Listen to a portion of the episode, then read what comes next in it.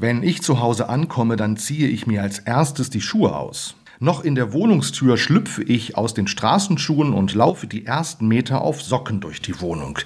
Dieses Fußgefühl macht mir gleich deutlich. Hier bin ich zu Hause. Der Dreck von der Straße hat in der guten Stube nichts zu suchen. Das Gefühl in Socken oder mit Hausschuhen ist wie ein Signal an meinen Körper. Hier ist Heimat. Vielleicht muss man genau deshalb zurzeit auch in der Kasseler Elisabethkirche die Schuhe ausziehen. Betritt man das Gotteshaus, befindet man sich zunächst in einem dunklen Raum. Neonlicht schafft eine künstliche Atmosphäre. Transitzone nennt Künstlerin Birte Blaut diesen Bereich. Auf einer Bank muss ich die Schuhe ausziehen. Es geht barfuß oder auf Socken weiter. Hinter einem dicken schwarzen Vorhang weitet sich die dunkle Transitzone in den hellen, lichtdurchfluteten Kirchenraum.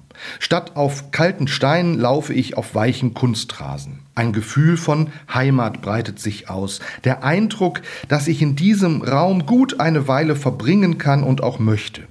Ich laufe langsam umher, bleibe stehen, setze mich. Ja, sogar hinlegen darf man sich. Zu Hause, wohlfühlen, ankommen. Das sind Gedanken, die mir beim Verweilen in der Elisabethkirche in den Sinn kommen. Und mit mir erleben aktuell tausende Menschen diese Installation. Sie sitzen einfach da, einige beten. Es gibt auch Gottesdienste auf dem Kunstrasen. Für mich hat das Kunstwerk eine Botschaft. Es ist wichtig, ein Zuhause zu haben. Ein Ort, an dem ich mich wohlfühle. Und auch Kirchen können zu Hause sein. Wenn ich eine Kirche betrete, kann ich in einer anderen Welt sein, auch wenn ich meine Alltagsgedanken mitnehme. Da wo Heimat ist, da wohnt Gott mit mir.